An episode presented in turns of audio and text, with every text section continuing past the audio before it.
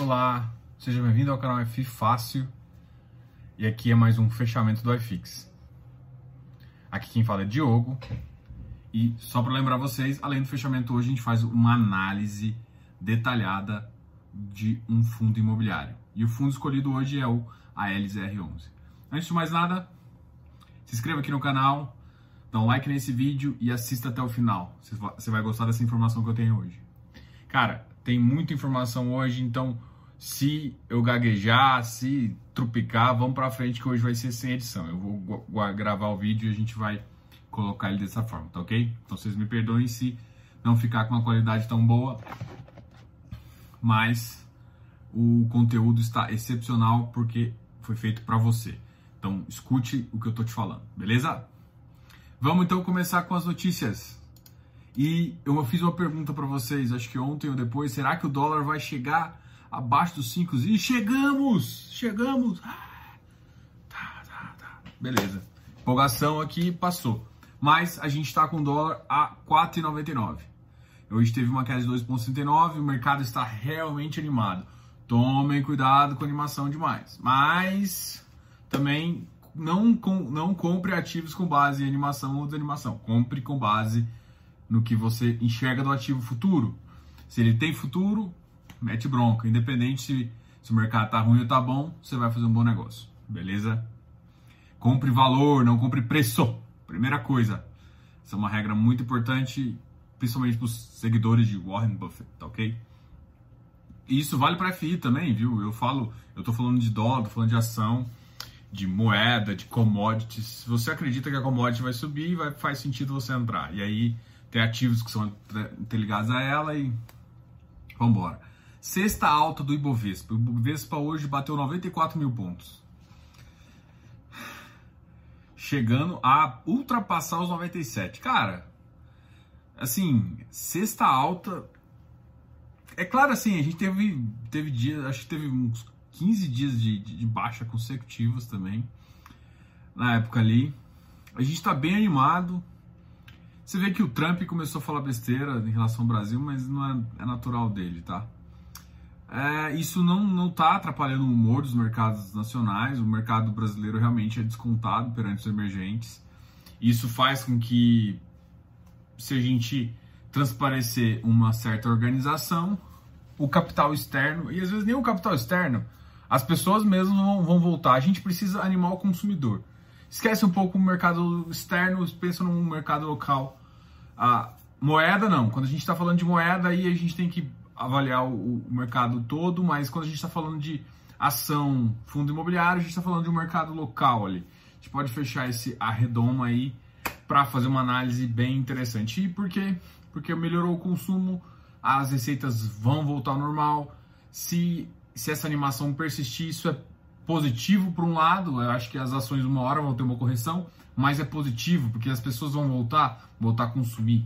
E é isso que a gente precisa, a gente precisa de consumo, não precisa mais de fechar. Tem algumas reclamações aí, mas em sentido tipo, tem horas que algumas alguns conselhos, os conselhos entram na contramão de tudo, sabe? Eu, eu tive uma experiência ruim com um conselho, eu nem vou falar qual, não é o de engenharia, tá, gente? Apesar de eu ser engenheiro, mas é um outro conselho que começou a falar merda uh, em, e começou a fechar, eu vou falar, academias e outras coisas.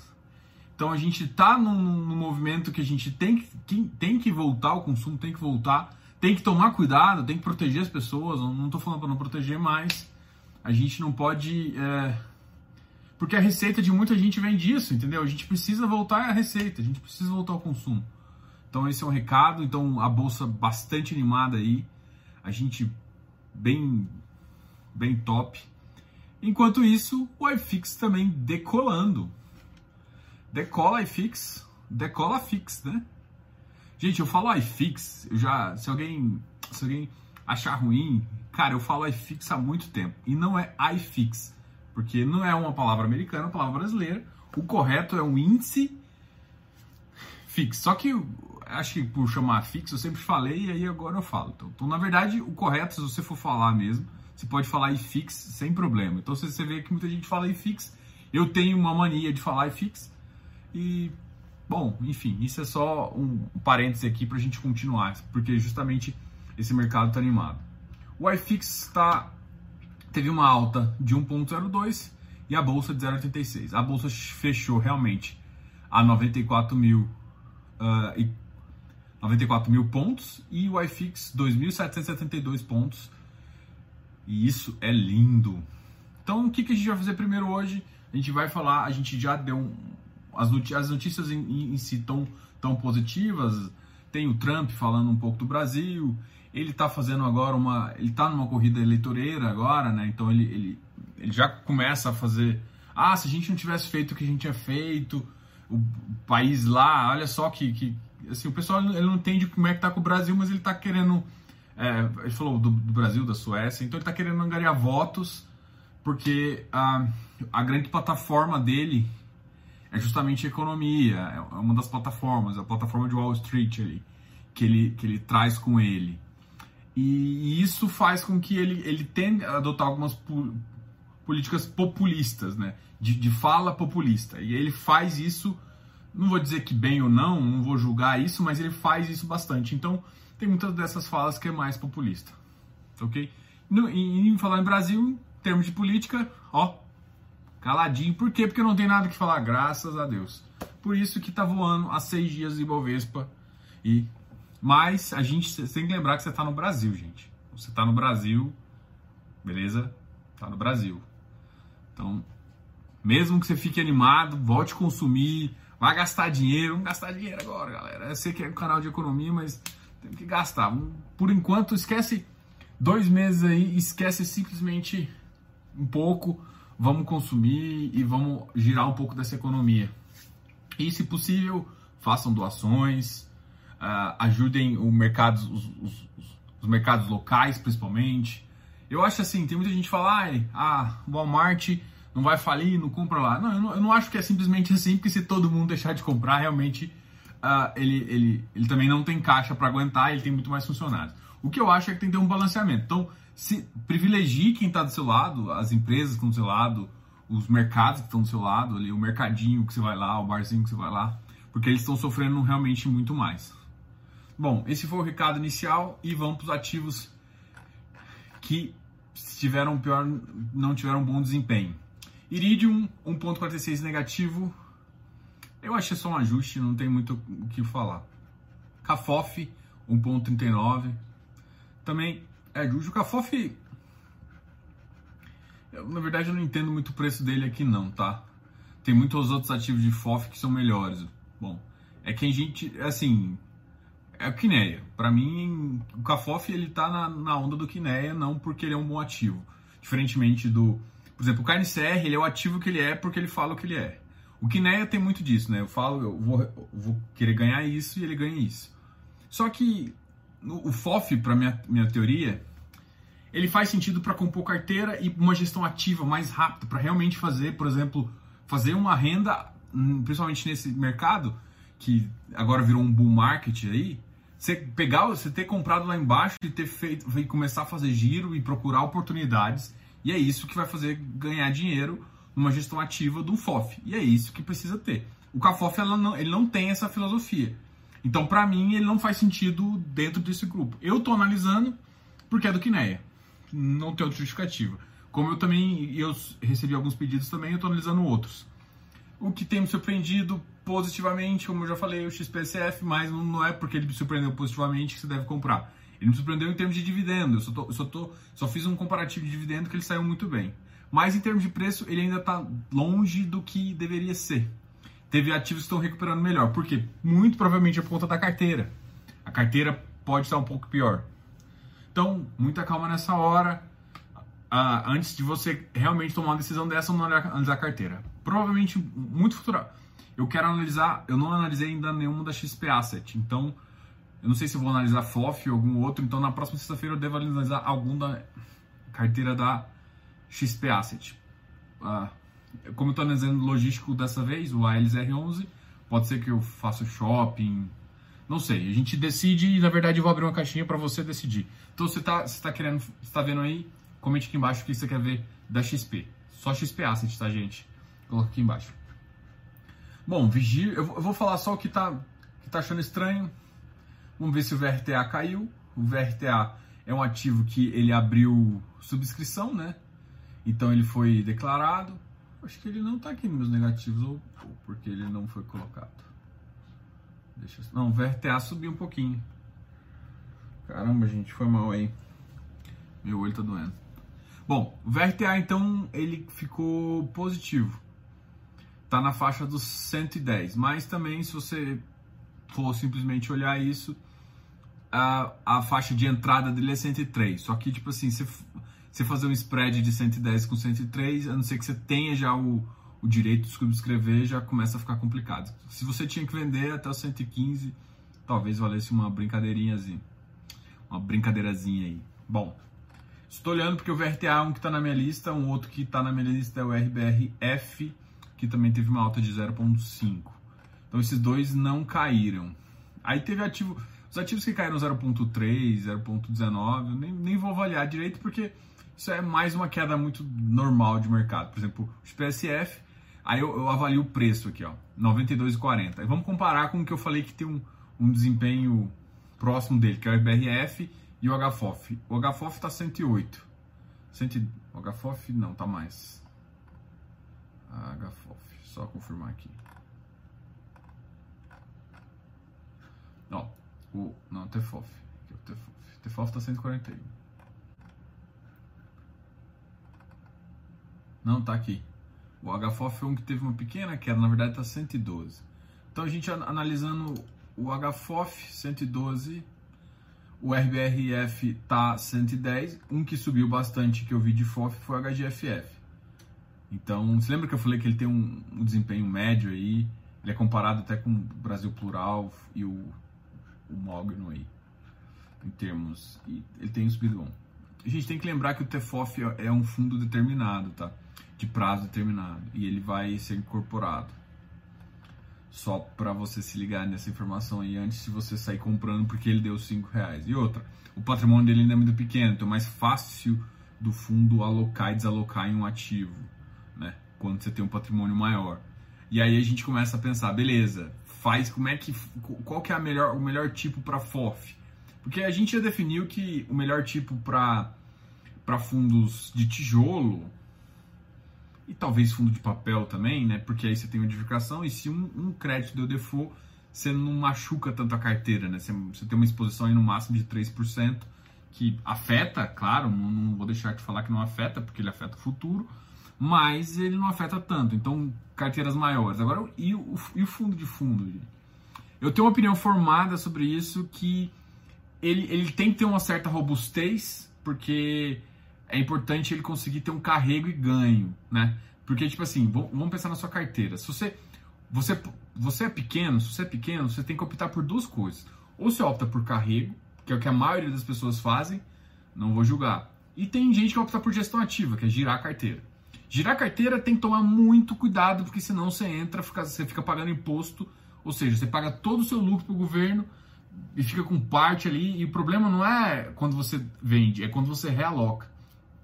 Principalmente quando você estica demais o preço, onde está tudo esticado. Aí esse é um problema. Então, tem um médio ali. Então, ele não pode ser tão pequeno, porque senão ele tem que escolher um dos dois, ou, ou ele pode ser ele pode ser médio ali. Eu acho que o patrimônio até 1,5 bi, é, ele consegue fazer uma gestão entre, entre três é, entre áreas bem importantes. Ele pode deixar um de rendimento, um carrego sem rendimento, né? Você pode deixar um carrego tipo assim: esse fundo aqui vai me dar um, o rendimento que eu quero. E ele mantém isso aqui para segurar um portfólio mais firme. Um portfólio mais. Ah, por exemplo, tá abaixo do, do, valor, um, para comprar, por exemplo, principalmente prédio que está abaixo ou galpão que está bem abaixo, que você sabe que no futuro, quando tiver alocação, ele vai melhorar. E aí uma parte que é fazer gestão de ativo. Então, acho que 1.5 até 1.7 eu acho que faz sentido. FOF começar a ficar grande demais, eu começo a ter medo, não, não medo, mas não fazer tanto sentido, entendeu? Porque aí ele perde a maleabilidade que é justamente comprar. O HFOF tem que se fazer, ah, mas o HFOF. Não, o HFOF ele foi grande, mas ele deu muita sorte. Eu tenho falado isso assim, competência da gestão, não tem que questionar, mas eles entraram na crise com dinheiro. Entrar na crise com dinheiro é muito bom, velho. é muito bom e vai te dar resultado. Então, ele não tá aqui não é porque não é porque eles são 100% foda, é, eles são bons. Não tô, não tô negando a Ed, a Ed é uma excelente gestora, mas tem que entender que grande parte dessa, desse, desse momento positivo foi uma questão de caixa. Foi ele sair da missão e eles fizeram duas coisas positivas. Ele saiu da missão e tinha feito uma venda do, do, do Teboff antes. Então teve duas ações que positivaram ele na crise com caixa no momento adequado. Só que tem que ser sorte aliado com competência. E eles tiveram a competência. Mas, assim, no meu ver, eu acho que um FOF. Com, se, eu não vejo o FOF ficar de 10 bilhões porque ele vai perder um pouco. A, essa é a minha opinião, tá? Ah, você vai sair se ele começar a crescer demais? Eu ainda não sei. Eu tenho que ver como é está a gestão, porque tudo na verdade depende de como eles conseguem, vai que eles estão conseguindo. no meu ver, eu acho que cada vez fica mais difícil, né, para um FOF ficar tão, tão grande. Para os outros fundos, eu, eu vejo só vantagens em aumentar, se melhora custo, melhora. Porque o FOF, o que eu quero, basicamente é o seguinte: eu quero um, gestor ativo que vai me bater o, o, meu índice, que seja o iFix ou qualquer outro que eu determinar para ele, vai bater isso, não com as mãos nas costas, né, mas vai bater isso positivamente. E ele tem, que, ele tem que fazer isso com uma certa manobra, porque se ele carregar, se tiver um carrego muito grande, começa a ficar. Essa é uma filosofia que eu tenho, eu estou até devagando aqui, mas é uma coisa que a gente tá, que eu, que eu achei importante comentar. Porque eu sempre falo que é melhor, né? Que é melhor o ativo maior e tudo mais, e aí, de repente eu tô falando que não é. Não, eu tô falando que o FOF, eu ainda, eu, eu confesso que, tipo assim, a gente não tem nenhum para comparação. Então, realmente não sei. Uh, um dos maiores era o BCFF, que eu não gostava dele. Então, a BTG sumiu e, e tá lá, né? Tem gente que gosta, é, para mim ele tem uma taxa de gestão altíssima que não compensa. Eu gosto muito mais da filosofia da estrutura do HFOF, mas eles já estão quase ficando no mesmo tamanho. E aí, quando chegar a 2 bi, eles vão ter a mesma agilidade e a mesma entrega que eles tinham com o bi? Porque a, a gestão do, do ED, do HFOF, do TFOF é praticamente a mesma, né? Mas um está entregando muito mais. E eu acho que essa, essa, eles optaram ali por um giro maior, justamente porque você tem uma carteira menor. Então, e tem, tem que pensar também que ele vai ser incorporado, tá ok? Ah, dos negativos tem mais algum que eu queira falar? Não, não tem. Então vamos para os ativos que se comportaram melhor. Um que se comportou melhor, que é justamente o objeto do estudo de hoje, é o Alianza, chegando a 129,79. E a gente vai fazer alguns comentários sobre isso. É, eu vou contar um pouco da história do Alianza e aí você vai tomar sua decisão aí. Tá ok? Beleza? Então continuo, continuamos aqui. Ai, ai, de vez em quando a Siri entra aqui no meio de tudo e, e bagunça meu vídeo. Bom, enfim, a Vilg também teve uma alta positiva. alta positiva, ô Diogo. Também teve, o Vilg também teve uma alta. O Ibov, eu já comentei, então Ibov 0,86. O Aliança ficou entre o Ibov e o iFix aqui. O iFix batendo 1,02. MGFF 97, então, ó. Ó, MGFF, cadê o HGFF? Por isso que eu ainda tenho algumas, eu tenho que, a gente tem que olhar, analisar, analisar a carteira do XPSF para realmente avaliar aqui. Cadê o, o HGFF também teve uma alta, para 98. Então, entendeu? Eles estão indo para a faixa de 100. Só que o que, que tá me achando assim com a pulga atrás da orelha, eu já falei várias vezes a porra do RBRF, velho. Ele tem uma carteira muito melhor.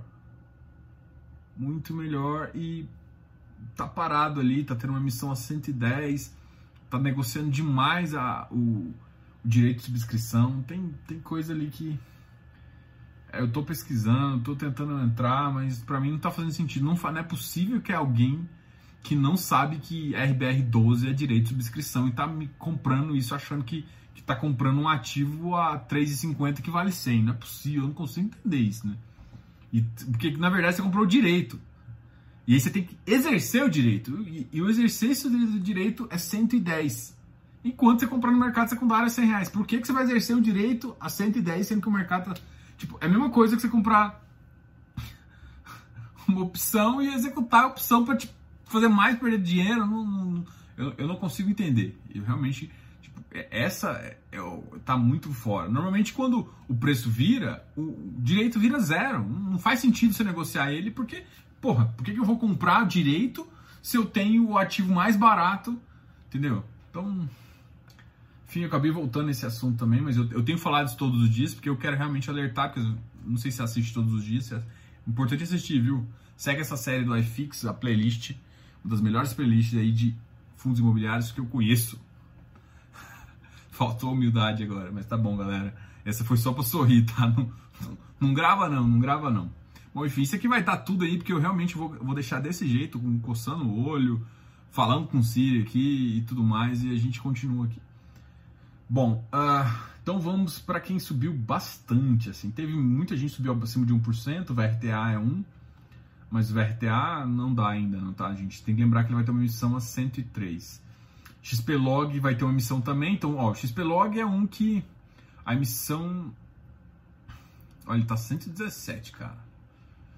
Putz, tá lindão aqui também, hein? Então, essa emissão do XPlog vai vai bombar. E aí você vai ver na análise que a gente fazer, porque a gente está comparando com a Aliança, do jeito que tá, é, a emissão tá segurando o VP o preço VP, PVP, né?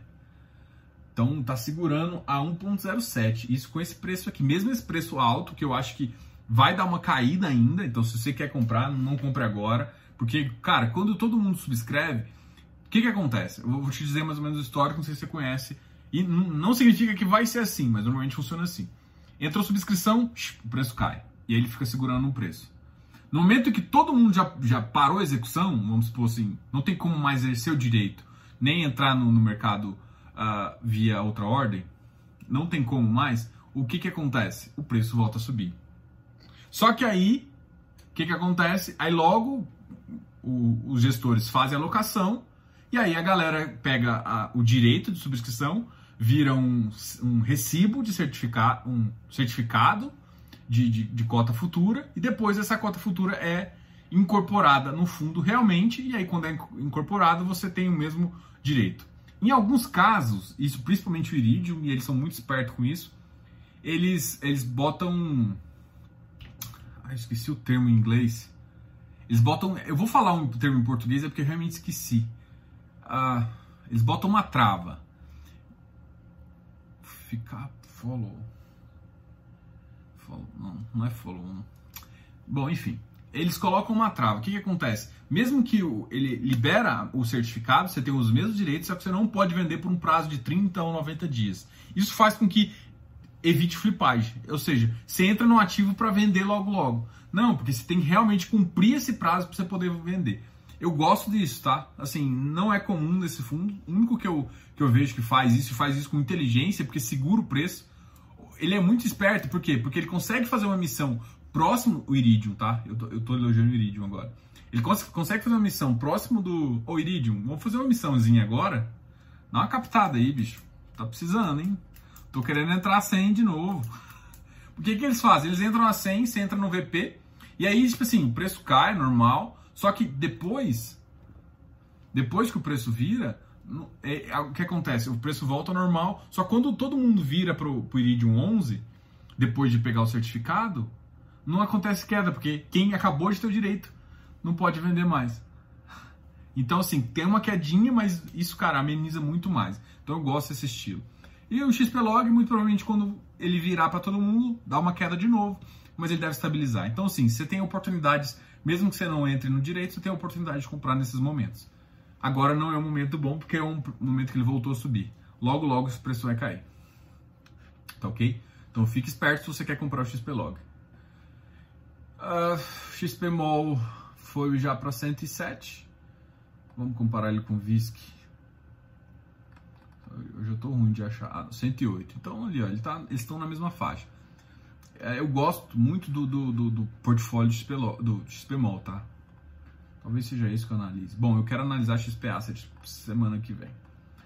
Ah, vai ter inclusive, só lembrando vocês, que vai ter na quarta-feira a XP Asset vai fazer um, um, um, webinar. Então pode ser depois eu faço isso, mas me, na verdade eu não tinha pensado nisso. Mas é interessante, você é cotista de algum dos fundos dele, assista.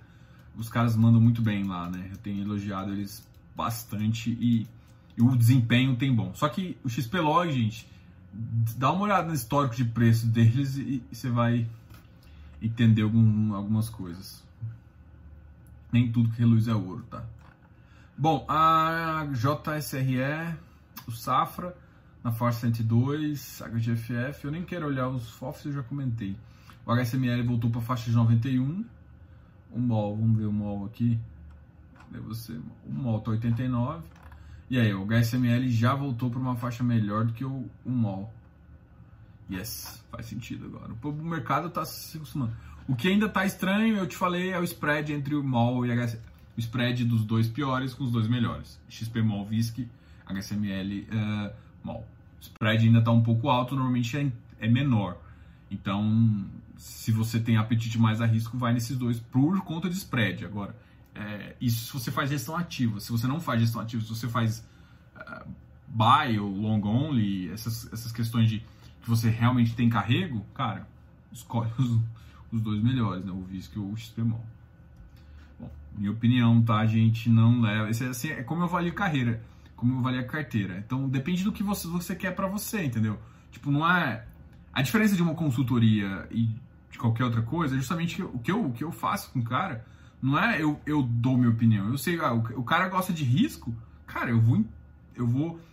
Claro, não vou estuprar ele de risco, né? Eu não vou deixar um risco elevado para ele não perder muito. Mas o cara quer, ele gosta de risco. É isso que dá tesão, às vezes, do cara investir. Então, nesse, nesse aspecto, eu também eu penso assim, entendeu? Agora, um cara que não, não tem isso, pô, não, pra que eu, eu, vou? Então o cara vai comprar certo, às vezes ele vai pagar mais caro, mas não, não tem problema. É um ativo mais, mais seguro. Então, assim, você pode às vezes optar dependendo do que você quer e no momento, ok? Isso depende do seu perfil, que é uma vantagem de você ter um consultor, tá? Merchanzinho aí, galera. Quem quiser, F fácil, tem consultoria digital aí para vocês. Bom, enfim. Uh... HGLG, HGRU. Assim, eu falo bastante de FI, mas eu analiso todo o mercado, tá? É que eu acho que uh, eu, quando eu comecei, o pessoal uh, avaliava muito pouco FI dessa forma com que eu, eu tô querendo. Eu sempre achei interessante. Tem, tem referências, é claro, tem Baroni, tem professor Arthur Vieira, tem Nod, tem. Putz, não vou nem falar o nome da galera toda aqui, pessoal do Clube FI, JFIS, tem um monte, um monte de gente muito bom aí, tá? Uh, é foda quando você começa a citar gente, aí você lembra de mais gente, você não citou, pô, você o cara achou. Enfim, tem muita gente boa. Mas é, eu achei que faltava alguma, alguma coisa assim, tipo, todo mundo em FI, ele tem uma visão, a maioria das pessoas, ela tem uma visão sem risco. Eu, go, eu mudei um pouco meu perfil em FI.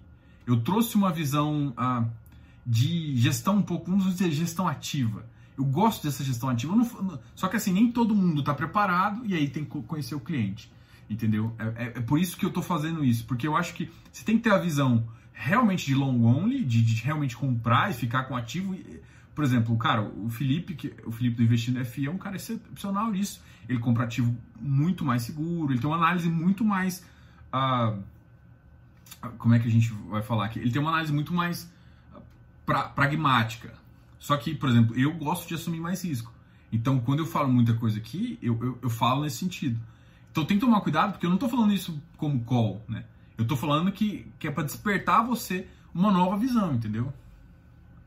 O que eu quero, na verdade, é que você fique com uma nova visão, não é ah, o cara tá errado, ele tá certo. Não, o mercado tem várias visões e você pode ganhar dinheiro justamente com uma visão diferente. É isso que eu tô querendo falar. E assim, tem horas, por exemplo, numa retomada de mercado, é mais fácil ter uma visão mais arriscada.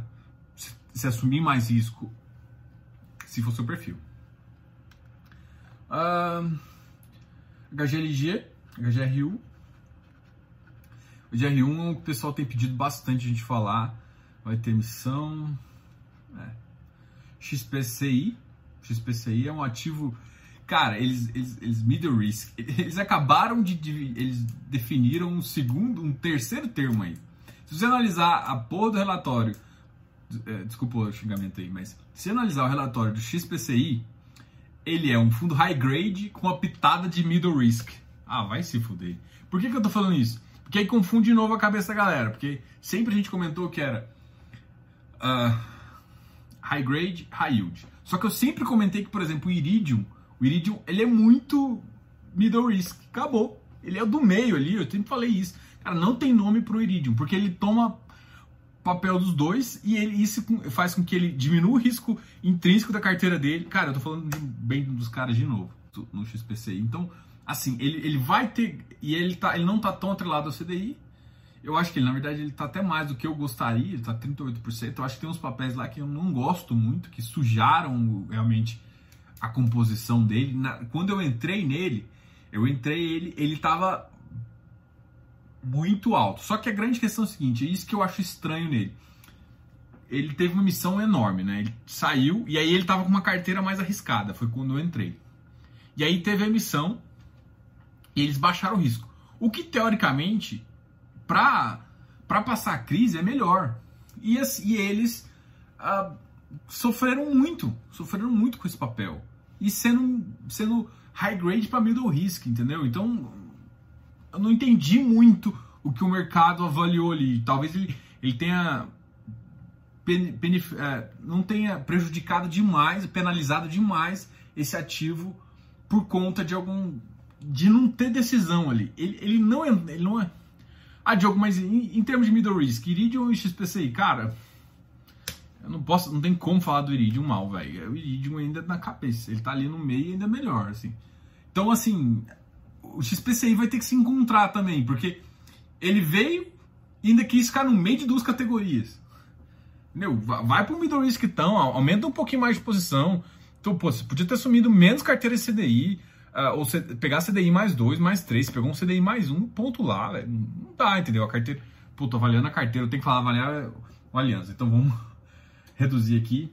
Uh, Vino Gente, eu falo, tô falando do Vino, mas o Vino agora já tá foda. O Vino, a missão dele foi 163, é 58 a 60. E ele vai ficar um pouco abaixo da missão, é natural, porque a gente viu uma missão foi no, quase no pico ali. Então, mas ele vai ficar abaixo, mas ele vai ficar agora entre 58 e 60.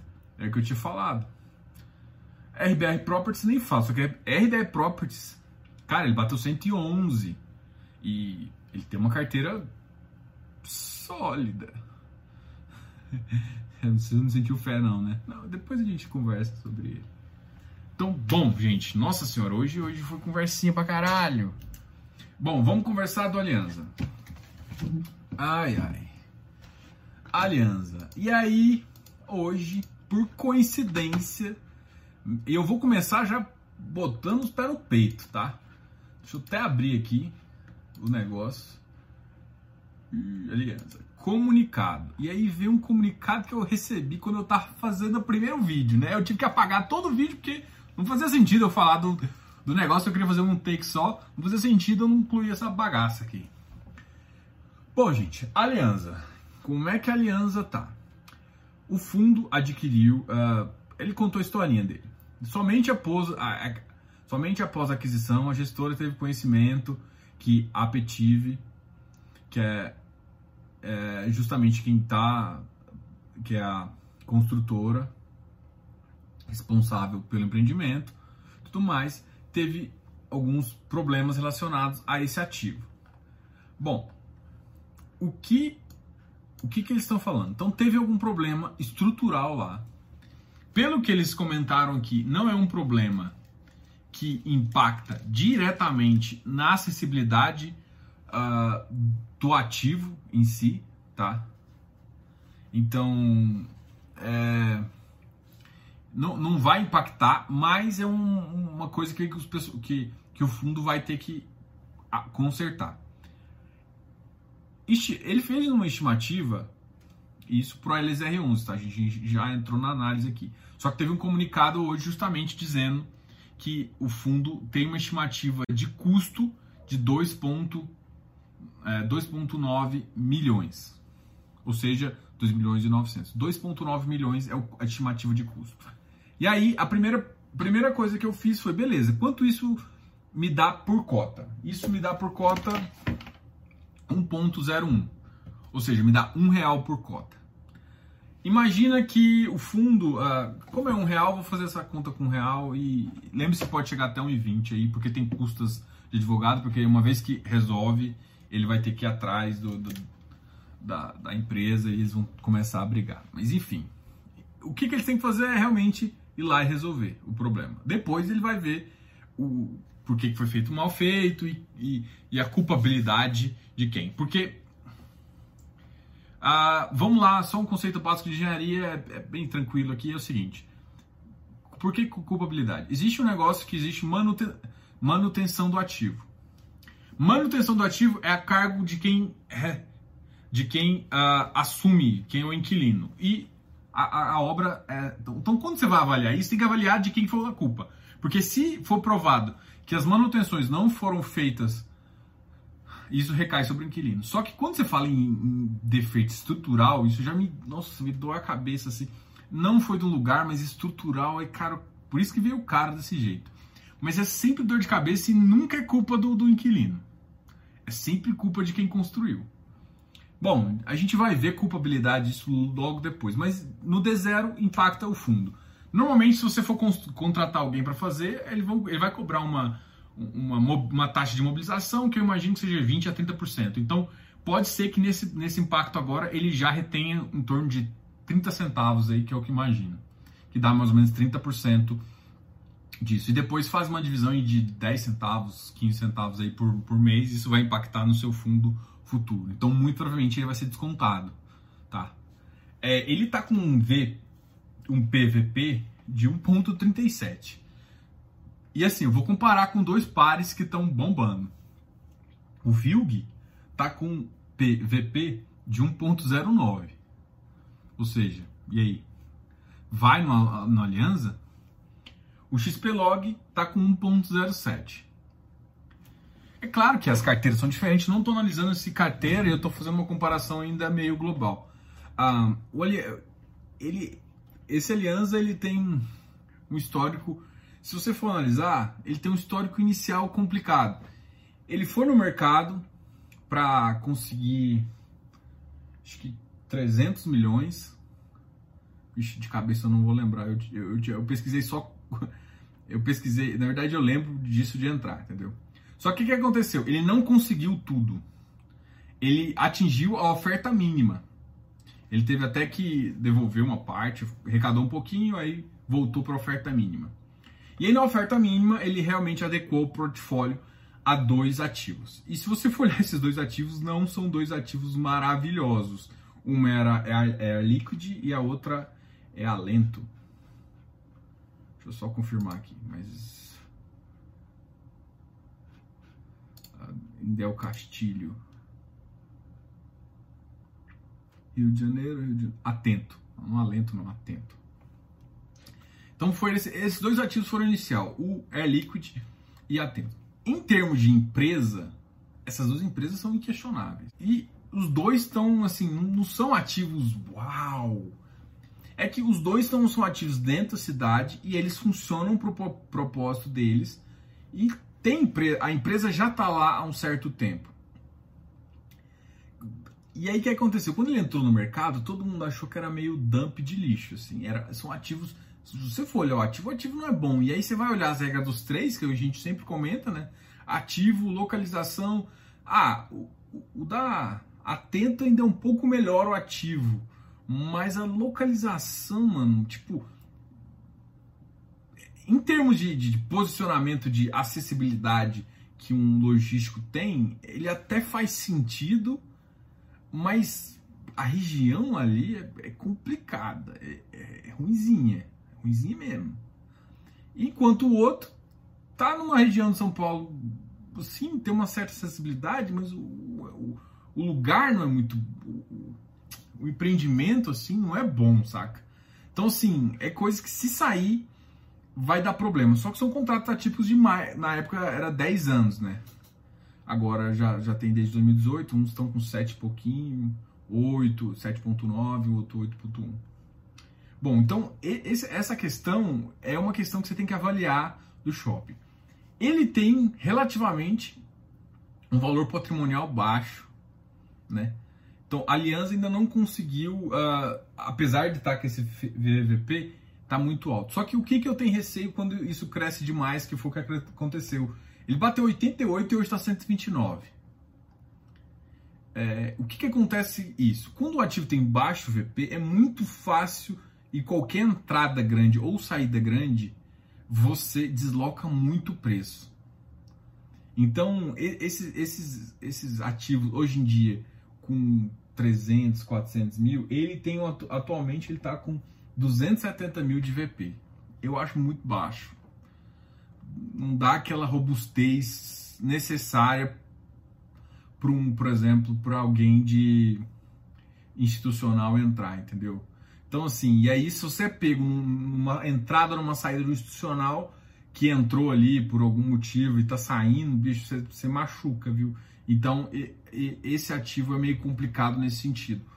É, então é uma, um, assim, um alerta, tem um VP baixo, que ele tem uma, ele tem uma certa liquidez no mercado, ele é negociado todos os dias, né? É, ele, ele, fala até no relatório dele que ele tem 100% uh, de presença na B3 todos os dias. E, bom, enfim, isso, isso importa bastante. Mas por que, que eu estou falando disso? Porque o que, o que interessa, porque a Aliança ele é feito justamente para questões, para a questão do build suite e do uh, sales and leaseback. Ou seja, ele sempre pega alguém ele pa passa o dinheiro e aloca para essa pessoa. Então, ou ele constrói para um uso específico. Os outros ativos, depois da segunda emissão, eles estão tentando até uma terceira. Depois da segunda emissão, eles melhoraram a carteira dele. Então, depois da emissão, ele ficou melhor, ele começou a desempenhar mais, as pessoas começaram a gostar mais, mas ele tem, vamos dizer assim, um lixinho de uns 30% ali. Então, faz sentido ele querer aumentar justamente para resolver os problemas que eu estou citando agora. Em termos de PVP, ele está muito alto. E se ele sair uma terceira emissão, ele vai voltar lá para o preço 110. Então, uma coisa para você ficar esperto. Esse 2,9, esses 2,9 milhões agora que, que eles vão ter que começar a fazer provisão, cara, vai ser cagada. Vai ser, vai ser uns. Espera aí uns 5% no mínimo, né? É claro que é tipo 1,10 é, é pontualmente muito, muito baixo, né? Mas ele impacta na, na carteira bem grande, né? Porque está saindo da crise. Será que. Por que, que os caras estão brigando tanto agora? Será que eles não estão tentando uh, desfazer o contrato, utilizar isso para desfazer o contrato? Então, assim, eu, eu começo a levantar mais receios. Que, assim, por que agora? Porque, assim, ah, agora que definiu isso. Então, assim, o que, que eles estão agindo rápido? Então, como eles estão agindo rápido, eu também eu fico com uma pulguinha atrás da orelha para mostrar para você como é que funciona esse mercado. Então, assim, é, então essa sequência de ativos aí tá com VP, então ele não, não tá tão atrativo, na minha visão. Assim, então não, gosto de falar isso, mas é, ele, ele tá. E aí você vai comparar com, com outros nesse ramo, um HGLG da vida, outro, outros ativos aí, você consegue avaliar aí a carteira, né? Então, em termos de carteira, ele melhorou depois da segunda emissão. Ah, ele, teve, ele foi lançado em ou minha memória. Ele foi lançado. Ele foi lançado em 4 de abril de 2018. Isso não é por memória, não, isso que eu tô olhando no fundo, tá? E, e teve a segunda emissão dia 19 uh, ah, de junho do, do, do, mês do ano passado. Então faz sentido. Ele tem uma receita relativamente baixa, de 1,8 milhões. E antigamente a receita do fundo com os três era 740 mil. Então era muito baixo, né? Então ele tinha dois ativos só, era um VP, um valor patrimonial aí de é, um valor líquido ali de 97 milhões. Então era baixo, agora foi para 270. Então assim, o que aconteceu realmente? Melhorou a carteira. É um ativo que é, é bom. Tem uma filosofia interessante, porque sempre tem contratos atípicos e com empresas grandes. E isso que dá a solidez desse fundo. Vamos ler o que, o, que, que o fundo é positivo nessas duas características. É, esse, esse comunicado impacta, impacta, mas a ação do fundo está sendo correta, ao meu ver ali, ainda tem muito pouca informação, mas o impacto já é, já, já é de cara. Então ele vai ter uma briga judicial, muito provavelmente, e o impacto é ali de 1.2. Né? E aí provavelmente você vai fazer isso pagando com caixa realizado, se não tiver nenhuma deslocação. Então, na segunda-feira a gente vai, vai ver algumas quedinhas grandes. Preparem os, os, os, os, prepare o chapéu aí. É, então, assim, o fundo ficou melhor. É um fundo dentro logístico de uma casa um pouco fora do, do, do ali da na Credit Suisse, não é, é, não é 20, né? A 20 cresceu pra caramba também. Não é nem, nem Rio Bravo. É. Tinha, eu lembro, lembro que tinha um TRLX, que hoje chama BT, BTLG. É, da, da TRX. Eu nem, nem sei se a TRX está com mais algum. Acho que ela tem mais um fundo, sim. Mas é, é, uma filosofia um pouco parecida. E aí, se você perde um inquilino, você tem problemas. Se você acompanhar a história do TRLX, você vai ver que ele patinou, que é o BTLG agora, ele patinou ali, ó, para conseguir o contrato da Coca. Os cotistas não aprovaram de primeira, porque a, a Coca, não sei se a galera sabe, do BTLG, ele, ele tem um contrato se ela, ela, pode comprar de volta agora. E aí o fundo ficaria com dinheiro e não. Entendeu? É, é meio para ela não ter utilizado dinheiro agora. Não sei se ela vai ter interesse agora, né? Principalmente por causa da crise. Muito provavelmente eles não vão ter interesse. Então não preocupe com isso. É, então, assim, é um fundo bom. Esse comunicado preocupa. Os ati tem ativos que preocupam, assim, não, não são os melhores, mas a, a, a bom que é uma parte menor da carteira. O tipo de, de, de gestão que o fundo faz me agrada, me agrada, é um, é um, fundo que eu gosto em termos de gestão, em, em termos de, de, de, característica, ele segue aquela característica. As emissões, a, a primeira não foi bem sucedida, mas a segunda foi. Eu acredito que a terceira pode sair bem, poderia sair bem sucedida, mas esse comunicado mata uma terceira emissão, tá? Então isso me preocupa também, entendeu? Então, assim, é foda falar entrar num fundo a mim, isso me preocupa, isso me preocupa. O VVP dele tá alto, então, assim, o que eu falo, quando você vai analisar o VVP, é, é simplesmente, eu não estou analisando separado, eu estou analisando com o contexto de outros ativos do mercado, comparando um pouco o portfólio. É, o XPlog está em emissão, mas ainda, é, ainda para mim, ainda tá com uma carteira melhor. Enfim, se tivesse uma terceira emissão, seria muito positivo, seria uma, seria uma interessante. É claro que ele, ele teria que vir com um portfólio, né? Na, na, no prospecto dele, vir com um pipeline interessante. Mas, no geral, eu acredito que seria interessante. Mas, eu falei seria interessante um monte de vezes, não.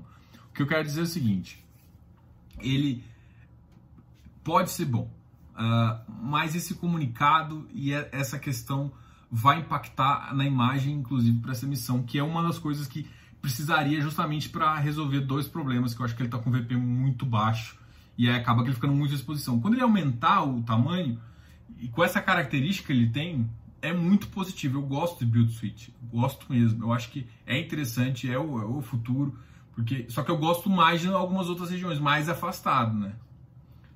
Mas assim, e isso vai, pelo menos o que acontece quando você faz isso é que você diminui o risco, você mitiga o risco. Então, se um ativo sair ali, você não perde 30%, você não perde 60% do negócio, né? Então, assim, já está mais mitigado, né? Se você for olhar aqui, vou pegar o ativo que tem mais, é 26%, é justamente esse atento. Então, esse para mim é o que teria que estar tá uns 15% ali, tá? Mas, assim, se o ativo tem tendência de crescer, entendeu? Então, bad luck nesse ponto, deu uma má sorte aí justamente agora ter esse problema estrutural na compra, que vai impactar bastante.